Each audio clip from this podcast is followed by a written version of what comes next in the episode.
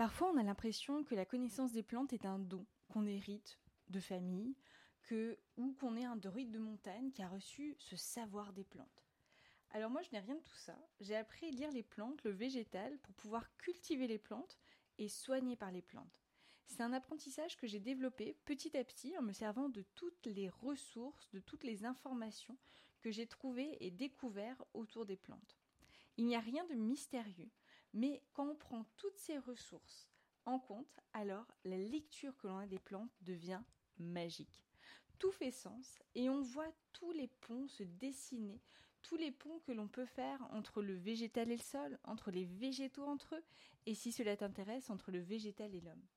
Alors aujourd'hui, je te partage comment je lis les plantes, quels outils, quels paradigmes, quelles disciplines j'utilise pour lire les plantes et comprendre leur fonctionnement, leur stratégie et la ressource qu'elles constituent pour leur milieu et pour nous, viticulteurs. Très bonne écoute. Je suis Justine Vichard et je t'accueille ici sur le podcast Pacte Végétal. En tant que vigneron, tu te poses tellement de questions sur ton végétal, sur sa conduite, sur tes sols, sur ce dont tu hérites, sur ce que tu vas léguer. Mais une chose est sûre, ce qui nous lie tous, c'est le goût de faire les meilleurs vins. Parce que nous avons une mission tellement importante, celle de faire déguster les plus beaux jus, les terroirs, les paysages d'exception. Nous créons des moments de partage, d'émotion, nous créons des vins. Mais avant tout cela, nous passons par tellement de montagnes russes, des questionnements, nous nous faisons balloter par le climat, par un végétal que nous ne comprenons pas toujours. Alors, j'ai décidé de créer ici, pour toi, une bulle, une respiration. Tu peux venir t'y poser, réfléchir, t'inspirer, trouver de quoi repartir de plus belle les mains dans les lignes. Je pose ici ce que j'ai appris en 10 ans d'expérience, ce que j'apprends toujours, ce que je participe à créer et toutes les rencontres sensationnelles qui m'ont toujours redonné envie d'aller plus loin dans le mystère des vies et de ce qui fait la qualité de nos plus beaux millésimes. Alors bienvenue à toi, installe-toi et c'est parti Bonjour à toi alors je reviens de vacances. Je ne sais pas si toi tu es en vacances ou tu vas partir ou tu en reviens. Euh, bon, je pense qu'on est assez d'accord pour dire que c'est un moment très agréable, qu'on a envie de, faire durer finalement, euh, et qui euh, nous permet de, bah, de, nous régénérer tout simplement. Mais je voulais pourquoi, pourquoi je vais te parler un peu de mes vacances? Parce que j'ai choisi d'aller dans un endroit assez sauvage, aller à la montagne et euh, que c'est toujours un moment très important pour moi parce que euh, vraiment ça me rappelle la nature vraiment à l'état sauvage, euh, de sortir des vignes, de sortir d'une culture, d'une nature qu'on va traiter, qu'on cherche à domestiquer, dont on va chercher à, pousser certains, certaines caractéristiques. Et finalement, là, c'est très reposant d'aller dans un endroit où on ne demande rien, on observe juste, on s'émerveille, euh, on regarde comment euh, les végétaux euh, peuvent pousser à certains endroits, dans des climats qui semblent quasi impossibles. donc pour moi, c'est plus ressourçant et c'est toujours très intéressant de me rappeler que c'est assez incroyable toute la créativité, toute la stratégie, toute la résilience que peut avoir certains végétaux, tous les partenariats qu'ils vont faire dans des milieux. Euh, moi là j'étais plutôt en haute montagne et c'est des endroits quand même assez euh, hostiles, enfin, même si c'est mon point de vue, hein, parce que le milieu fonctionne très bien euh, là, là où ça pousse. Mais voilà, c'est un des endroits qui sont très froids, très venteux, où il y a peu de sol. et du coup, c'est toujours assez incroyable de voir comment certaines espèces ont réussi à trouver des solutions pour s'y acclimater, pour trouver des ressources euh, et pour développer un cycle dans ces conditions-là. Voilà, donc franchement, juste un point là-dessus. Euh, déjà pour te, dire combien j'étais trop contente de partir ces quelques jours et, euh, combien je reviens ravie de tout ce que j'y ai vu, de tout ce que j'ai pu vraiment observer et m'émerveiller. Et puis, parce que c'est dans ces endroits-là, je me suis rappelé pourquoi il y a quelques années, j'avais commencé à apprendre à lire les plantes, euh, à essayer de me rapprocher d'elles, de euh, percer ce mystère, mais pourquoi vous êtes ici? Ou à juste euh, capter cette beauté-là, de voir pourquoi elles ont pris cette forme-là, pourquoi ce moment-là, pourquoi ici? Et je m'étais vraiment posé toutes ces questions-là pour commencer à, apprendre à lire les plantes. donc dans, dans cet épisode-là, c'est ce que je vais te proposer, de te dévoiler, de te montrer comment j'ai réussi à hum, lire les plantes, qu'est-ce que j'utilise, quels sont les, instruments, les interprétations, les connaissances, les moyens de lecture pour pouvoir lire des plantes? Alors tout d'abord, tu vas me dire, ok, mais pourquoi faire? Pourquoi est-ce que on veut lire les plantes? Euh, La première chose serait pour euh, les connaître déjà, euh, pour les reconnaître plutôt, et commencer à avoir un espèce de, enfin une bibliothèque de plantes ou quand tu commences à avoir une bibliothèque de plantes que tu reconnais, euh, tu vas commencer à avoir un degré de lecture de ton environnement, de la façon dont elles, euh, coagissent ou elles euh, poussent entre elles. et tu vas pouvoir commencer à connaître mieux ton milieu, connaître mieux pendant tes promenades ou là où tu cultives, connaître mieux les dynamiques qu'il y a dans ce milieu-là. Euh, et puis connaître les plantes était pour moi très important pour commencer à faire de la phytothérapie, puisque on travaille avec une sorte de matériel brut qui est la feuille, qui est la fleur, ou qui va être ce qu'on a transformé euh, d'une ou de l'ensemble de ces parties du végétal, et que pour pouvoir euh, les utiliser, pour pouvoir les appliquer dans les vignes, j'avais besoin d'avoir une lecture euh, vraiment 360 degrés sur plusieurs niveaux, sur ce qui est visible, sur, ce qui est moins visible, parce que comme on est avec une matière euh, brute qui n'a pas de...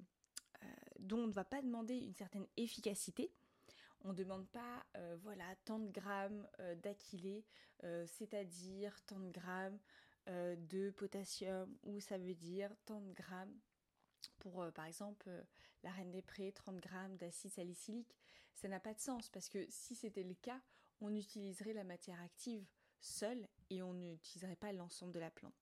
Donc si on, utilise l'ensemble de la plante, c'est bien qu'il euh, il y a une dynamique apportée par toute, toute cette plante-là, toute la fleur ou toute, toute la feuille, et que pour moi il fallait une approche vraiment sensible et intellectuelle pour lire tout ce que le végétal peut apporter dans son interaction avec les autres végétaux. Donc c'est pour ça que euh, j'ai toujours été partisane de l'ensemble de la lecture d'un végétal, qu'elle soit scientifique, qu'elle soit euh, biologique, qu'elle soit biodynamique, qu'elle soit symbolique, euh, qu'elle soit de soins, de médecine.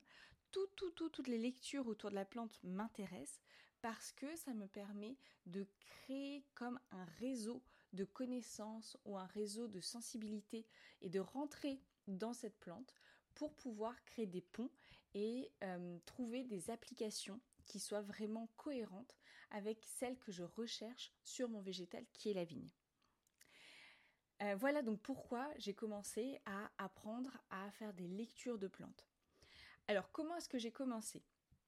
Euh, j'ai commencé euh, il y a trois ans maintenant et à l'époque j'habitais proche du Mont Ventoux dans un lieu exceptionnel et ça je te le dis maintenant que j'ai déménagé parce qu'il me semblait pas y avoir tant de flore que ça et en fait il y avait énormément de flore, je m'en rends compte aujourd'hui, qui étaient disponibles. Je sortais de chez moi et j'avais tout de suite accès à une forêt, à des prairies, à vraiment des biotopes très différents. Euh, et, du coup, pendant un an, euh, j'allais vraiment euh, à la rencontre de ces plantes et je les observais, je les prenais en photo, je les ressentais, je faisais des recherches sur elles et j'ai commencé comme ça à, amasser pas mal de, connaissances ou pas mal de, de, procédés pour essayer de comprendre comment elles fonctionnent, pourquoi elles sont là, pourquoi elles sont à cette période-là, pourquoi sur ce terrain-là, pourquoi avec cette plante-là. Et puis, euh, pendant ces, balades d'observation, euh, j'ai eu un jour vraiment une, forte intuition, euh, quelque chose qui depuis ne m'a pas quitté, qui est pour moi le végétal dans sa façon de se développer, dans sa façon de faire des fleurs, de telle couleur, des feuilles de telle forme, de telle texture. Il n'y a pas de hasard dans la façon dont le végétal se développe.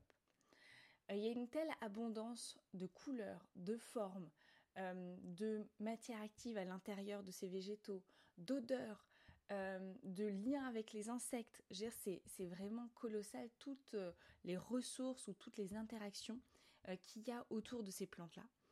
Et je me suis dit, ok, alors si on part du principe qu'il n'y a pas de hasard, dans les couleurs, les formes, euh, la taille, euh, les textures, les, bois ou pas les bois, ou les tiges, la façon dont le végétal vraiment se construit, alors euh, je n'ai juste qu'à dérouler le fil de comment les végétaux se, comment les végétaux se développent pour pouvoir regarder qu'est-ce qu'ils transmettent comme information comment je peux trouver toutes les informations, euh, comment je peux décoder, c'est plutôt ça le mot, comment je peux décoder toutes les informations que le végétal me permet de, me donne en fait, me donne comme ça, euh, qui ne cache pas. Euh, souvent on avait l'impression que le savoir les savoirs des végétaux sont des savoirs mystérieux, que ce sont des personnes qui sont un peu druides ou qui ont une connexion avec euh, on ne sait pas quoi, enfin vraiment avec euh, des connaissances, on ne sait pas d'où.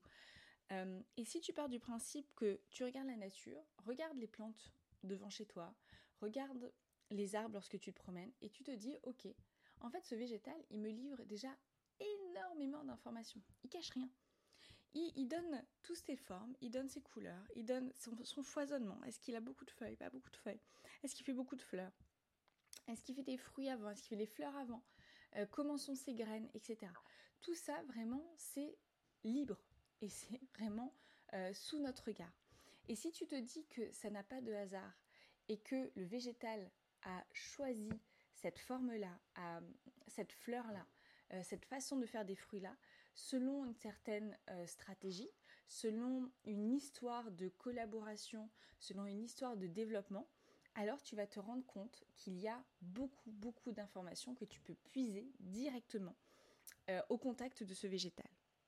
Et donc, depuis que j'ai eu cette euh, euh, façon de réfléchir, eh bien écoute, je ne suis sûre de ne pas me tromper lorsque je vais rechercher des informations sur une plante. Parce que, pour moi, je sais que tout est cohérent dans le végétal. Si elle fait cette couleur-là, ça peut être lié à la matière active qui l'anime, ou à la température, ou alors une relation avec son sol, etc., ou avec une façon d'attirer un pollinisateur. Il y a vraiment derrière quelque chose qui a fait qu'elle va développer ça. Et comme tout est cohérent, euh, peu importe la voie d'information que tu choisis, que tu peux choisir euh, la botanique, tu peux choisir la biologie, tu peux choisir euh, par les insectes, peu importe la voie de découverte du végétal par lequel tu passes, tu peux être sûr que l'information que tu as trouvée va pouvoir être retrouvée sous une autre forme. C'est-à-dire que tu peux passer d'une discipline à l'autre et ça, ne viendra que compléter ce que tu as déjà vu par une première approche. Et ça, c'est vraiment très, comment dire, très réconfortant. En tout cas, ça te permet d'avoir vraiment des, une vision qui est la tienne, mais qui peut être partagée parce que tu vas voir qu'il n'y a pas matière à se tromper, que la plante euh, exprime par différents niveaux, différentes façons euh, son activité, ce comment elle fonctionne, pourquoi elle fonctionne, ce qu'elle peut apporter à d'autres plantes, ce qu'elle peut apporter à l'humain. Et euh, tout ça sous plein de formes possibles. Et, quel que soit le mode d'approche que tu utilises, il ne pourra, être que confirmé par euh, un autre mode d'approche, une autre vision. Donc c'est pour ça qu'il ne sert à rien de confronter les disciplines et qu'un botaniste peut très très bien parler avec un biodynamiste, que un, euh, quelle autre discipline qu'un biologiste peut très bien parler avec un phytothérapeute. Euh, tout ça en fait fonctionne très bien ensemble parce que on parle de d'une nature, on parle d'un végétal qui peut être lu sous plein d'angles et on peut ne que créer des ponts entre les façons de les lire. Donc ça c'est génial. Euh, comment est-ce que j'ai commencé à, lire les plantes? Quelle est la porte d'entrée justement que j'ai choisie? Alors, une des portes d'entrée que j'ai choisies au début, c'est euh, la lecture, la découverte de la lecture des plantes par euh, les plantes dites bio-indicatrices. Donc, c'est vrai que j'ai été longuement fascinée par tout le travail encyclopédique qu'a mené Gérard Dussert, que tu connais peut-être de nom ou auprès de qui tu as peut-être suivi une formation. Et ce travail m'a fascinée parce que j'ai trouvé ça extraordinaire qu'il ait euh, pointé, qu'il ait montré, qu'il ait démontré combien les plantes sont euh, liées à, euh, même pas à leur milieu, combien les plantes, au contraire, ne poussent pas par hasard, tout simplement. Comprendre que les plantes ne poussent pas par hasard, que dans un sol, il y a des milliers de graines, voire même des millions à certains endroits quand les sols sont très fertiles quand il y a, voilà, il y a beaucoup une capacité de stockage de graines qui est euh, démentielle. Donc il peut y avoir des milliers, des millions de graines et il y a quelques espèces qui en sortent. Mais ça ne veut pas dire qu'il n'y a pas d'autres graines en dormance qui pourraient à tout moment germer à leur tour. Et cette idée-là m'a fascinée. Comprendre que les plantes ne poussent pas par hasard, se développent euh, parce qu'il y a des causes euh, de l'ordre de euh, la biochimie, de l'ordre nutritionnel, de l'ordre de la qualité d'un sol, de l'ordre de la texture d'un sol, et que ce sont ces paramètres-là qui vont pousser la plante à germer, alors que d'autres vont rester en dormance parce que les conditions pour elles ne sont pas encore assez propices. J'ai trouvé ça merveilleux. Et du coup, cette lecture de plantes bioindicatrices, c'est-à-dire qu'on peut lire la caractéristique d'un sol, on peut lire euh, la qualité nutritionnelle d'un sol, on peut lire son degré de battance, euh, son risque d'érosion, on peut lire bah, énormément de choses. Grâce juste à la spontanéité d'une plante qui a germé et qui dit ok moi j'ai germé ici parce que ce sol est argileux parce que il y a euh, assez de il y a beaucoup de nitrate disponible et je suis là pour épurer un sol parce qu'il n'y a pas assez de phosphore disponible et je suis là aussi pour aller en chercher parce que euh, là déjà, enfin là je suis en train d'un peu d'outrepasser ce que je te dis précédemment, parce que très intéressant, il y a les causes des plantes bioindicatrices, ce qui les a fait germer, et il y a aussi après l'action des plantes sur leur milieu. Lorsque je te dis il y a trop de nitrate et je peux m'en, euh, je peux m'en occuper, lorsque je te dis il y a peu de phosphore et je peux aller le chercher, ça ce sont des capacités des plantes après avoir germé, une fois qu'elles sont installées dans le milieu, et comment elles vont transformer le milieu. Et ça, c'est génial. En fait, il y a vraiment une dynamique continue, donc des causalités de germination, et ensuite des transformations du milieu qui vont permettre à ce que la plante aille euh, créer un autre milieu pour que d'autres plantes, d'autres euh, graines surtout, puissent germer à leur tour. Il y a des plantes qui ne pourront pas germer parce qu'en effet, il y a trop de nitrate. Et donc, certaines vont prendre en charge la dénitrification pour que d'autres puissent ensuite pousser. Et ainsi de suite, et ainsi de suite. Donc ça, c'est quand même extraordinaire lorsqu'on comprend cette dynamique-là. Euh, donc voilà, donc ça, ça a été vraiment ma porte d'entrée qui m'a permis, de, euh, rentrer euh, dans, ok, pourquoi végétal tu es là? Qu'est-ce que tu me dis de ton milieu? Qu'est-ce que tu me dis de ton action sur ton milieu? Et ça, j'ai trouvé ça extraordinaire et ça a été très prolifique pour moi. Euh, du coup, je me suis mis à écrire euh, des articles, d'abord dans la newsletter Pacte Végétal. Sache que tu peux rejoindre cette newsletter Pacte Végétal, la lettre végétale, à tout moment sur le site www.pactevégétal.com. Et du coup, je me souviens que j'avais fait un challenge il y a trois ans de ça, où je donnais la lecture d'une plante par jour. Euh, donc ça, ça avait été un, challenge qui m'avait beaucoup porté. Et puis, je me suis mis à écrire des, articles plus longs euh, pour la revue du MABD qui s'appelle Biodynamisme. Peut-être es-tu lecteur aussi de cette, de cette revue. Et tu retrouveras du coup à chacune de ces revues une de mes écritures euh, de, qui lit une plante en particulier. Et du coup, le premier article que j'avais écrit pour, le, pour Biodynamisme était justement collaborer avec le végétal pour rappeler euh, combien le végétal est source d'information et que la, comment dire, la, restriction euh, à un végétal, d'un végétal à euh, mauvaise herbe, à herbes non désirables, végétales non désirables, était extrêmement pauvre et nous coupait de beaucoup d'interprétations de là où en était notre sol, ce qu'on pouvait venir faire, comment on pouvait modifier nous le milieu à notre tour pour que cette herbe, pour que cette plante n'ait plus envie de venir, euh, n'ait plus euh, la disponibilité de venir ou soit extrêmement diminuée.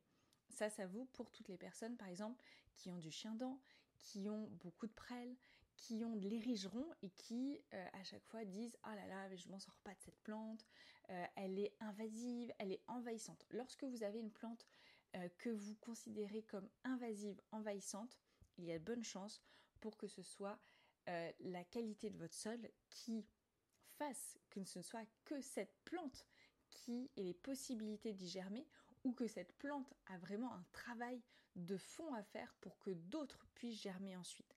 Et lorsque vous travaillez à une meilleure qualité de sol, très vite, vous allez vous rendre compte que euh, beaucoup d'autres plantes vont arriver à germer, que beaucoup d'autres plantes vont arriver à s'installer, et vous allez créer une biodiversité, vous allez extrêmement diminuer cette plante qui est invasive, voire elle va totalement disparaître.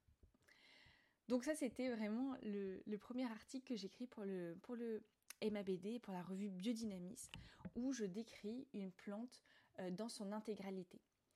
Alors, j'avais envie euh, de te montrer comment je lis une plante dans son intégralité. Quels moyens j'ai pour pouvoir donner une lecture 360 aussi optimale, aussi fouillée, aussi intégrée que, que ce soit possible? Alors comment je vais les décortiquer donc, euh, si tu as suivi sur Instagram, j'ai mis en photo quelques euh, livres. Je te les donnerai ici aussi. En, tu vas les retrouver dans le texte qui, euh, qui accompagne ce podcast. Je te les remets en note. donc, j'ai mis plusieurs livres qui sont des livres qui m'accompagnent toujours lorsque je commence à rentrer en observation d'une plante. Donc, d'abord, il y a l'observation extérieure de la plante. Euh, généralement, je ne fais des lectures de plantes que j'ai rencontrées, que j'ai vues, que j'ai vues dans un milieu, que j'ai vues avec d'autres plantes, que j'ai vues et souvent revues, qui est venu me chercher, qui m'a posé question, euh, où je me suis dit, ah mais c'est incroyable, mais c'est cette couleur, euh, cette association avec ce végétal, ou alors cette plante, pourquoi elle est toute seule, ou pourquoi elle est perdue dans les autres plantes. Donc il y a eu une curiosité déjà qui a été moteur d'une observation de la plante dans son milieu. Et ensuite, lorsque euh, j'ai récupéré des observations visuelles, que j'ai pris des photos, que j'ai noté des textures, que j'ai noté voilà, des spécificités dans l'observation du milieu, je vais aller voir dans tout simplement un atlas botanique. C'est la première chose parce qu'il y a une organisation de l'espèce, parce qu'elle fait partie d'une famille, parce que je vais avoir une description précise de ses organes, de combien elle a de pétales, ou combien, quels sont euh, ces... Alors, tu vas voir, je ne suis pas du tout spécialiste botanique et euh, je fais beaucoup d'erreurs dans, euh, dans la description botanique des fleurs, mais je vais aller voir... Bah alors, j'ai mon petit chat qui tousse, peut-être que tu vas l'entendre. Je fais vraiment une première analyse botanique. Je vais regarder dans l'atlas pour situer ce végétal dans sa famille et puis dans ses caractéristiques vraiment premières de comment je peux décrire euh, ces organes une matière euh, botanique, tout simplement. Ensuite, je vais aussi euh, dessiner le développement de cette plante. C'est-à-dire que je vais partir de la graine et je vais dessiner comment cette plante se développe. Est-ce qu'elle fait d'abord des feuilles? Est-ce qu'elle fait d'abord une petite rosette? Est-ce qu'elle fait une tige? Comment elle fait pousser une fleur? Comment elle se développe? Est-ce qu'elle monte très haut? Est-ce qu'elle reste à ras de terre? Euh, est-ce qu'elle se développe de manière verticale, de manière horizontale? Donc je fais un dessin, euh, ce qui va me permettre de voir comment la plante, oui, se développe dans l'espace. Donc cette lecture-là, tu peux l'associer à ce qu'on appelle la lecture euh, gothéenne. Alors qu'est-ce que c'est que la lecture gothéenne? Je pense que je te ferai vraiment un podcast là-dessus parce que c'est extrêmement intéressant tout ce qu'on peut en tirer. La lecture gothéenne, c'est la lecture de la métamorphose de la plante. Comment la plante euh, se métamorphose tout au long de sa vie pour finir sur une fleur, pour finir sur une graine qui va être un peu sa destination finale. Et euh, dans ce voyage-là, elle va se développer et elle va se développer dans certains sens. Elle va se développer euh, avec, un certain stade et tous ces stades-là vont nous permettre d'avoir euh, une lecture multidimensionnelle de son rapport à la lumière, de son rapport à l'eau, de son rapport à la chaleur. Ça va pouvoir vraiment avoir une lecture multidimensionnelle sur comment elle se développe euh, comment ses organes se développent et ainsi avoir une approche euh, de euh, sa relation aussi à son milieu. Donc je te ferai vraiment un focus là-dessus. Mais pour que tu comprennes un peu, c'est très intéressant de voir l'observation, une observation à l'instant T, qui est souvent une observation de la fleur. Hein. On fait beaucoup d'observations des plantes quand elles sont à fleur parce que c'est là où elles sont les plus distinctes, c'est là où on peut vraiment voir des différences, alors que tu vas voir qu'en début de, début de germination, il y a beaucoup de plantes qui se ressemblent et c'est très difficile de les distinguer les unes des autres. Alors que la fleur est extrêmement distinctive et c'est euh, une, on a plus d'aisance à comparer les végétaux par la fleur que, euh, par, les, que par les feuilles ou à certains ou à des moments euh, trop précoces. Ok, donc je vais voir comment elle se développe, très bien. Euh, je vais aussi regarder son lien avec son milieu. Donc là, on revient à une lecture plutôt euh, bioindicatrice. Euh, pourquoi elle pousse dans ce milieu-là? Qu'est-ce qui la fait germer? Avoir une lecture, une lecture aussi de socialisation de végétal. donc le lien qu'elle a avec les autres plantes, est-ce qu'elle se pourquoi avec quelle plante elle, a l'habitude de se développer? Est-ce que là c'est le cas ou pas? Qu'est-ce qui va apporter cette collaboration entre plantes euh, dans ce milieu. Euh, qu'est-ce qu'il va y avoir d'autre? Je vais aussi regarder ses propriétés médicinales. Donc j'ai une encyclopédie de euh, phytothérapie, mais de plantes qui guérissent à destination plutôt humaine. je vais regarder non pas pour faire des analogies entre guérison humaine et guérison d'une sans d'une plante, soit humain et sans d'une plante, euh, je ne te conseille pas du tout de faire ces analogies-là parce que on n'a pas du tout les mêmes organismes et du coup les intentions phytothérapie végétale et, phytothérapie humaine euh, ne se recoupent pas souvent. Euh, mais je vais quand même regarder cette lecture-là parce que je vais avoir accès du coup à plein de caractéristiques de substances. comme ça, j'aurai une vision plus précise sur qu'est-ce qui fait la spécificité en termes de matière active de cette plante parce qu'elles sont très bien répertoriées. Et du coup, je vais pouvoir aller chercher euh, comment ces matières actives fonctionnent en milieu naturel. Donc là, ça rejoint un peu les... Euh, ça rejoint même complètement le fonctionnement des molécules naturelles euh, dont je te parlerai aussi plus précisément. Qu'est-ce que j'ai encore comme moyen de lire les plantes? Autre moyen aussi, c'est me rappeler la sensation de la plante pour moi c'est-à-dire de mon ressenti lorsque je la vois, je la sens, je la touche.